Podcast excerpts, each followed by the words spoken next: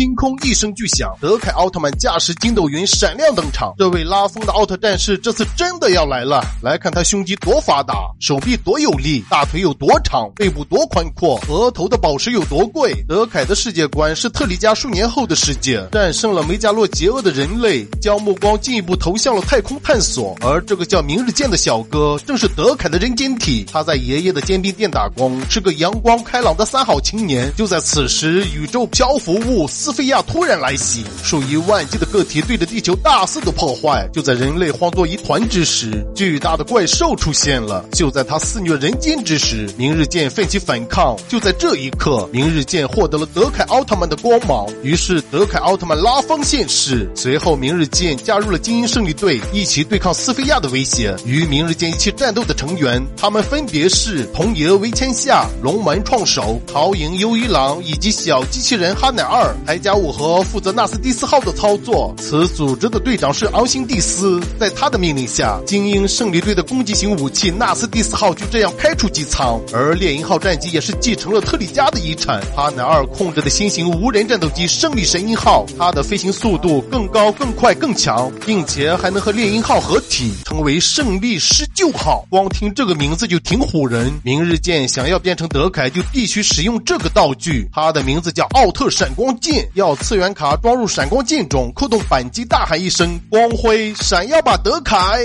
此操作的要领是扫眉一定要大，随后就是闪亮型德凯狂揍小怪兽。只见他砂锅大的拳头一拳将怪兽锤爆。闪亮型的必杀技是塞尔杰特光线，光看光线的造型还是相当的牛掰。德凯的第二形态为强壮型，此状态为蛮牛状态，直接将怪兽推出去好几百里地。随后就给怪兽一通小拳拳。第三种形态为奇迹形态，奇迹形态具有超能力，怪兽被打的根本找不到东南西北。德凯的武器为奥特双重剑，双重剑一出，谁与争锋。以上便是整个德凯奥特曼先导片内容。这真是为人不识德凯曼，做了英雄也枉然。让我们一起期待德凯奥特曼的上线吧。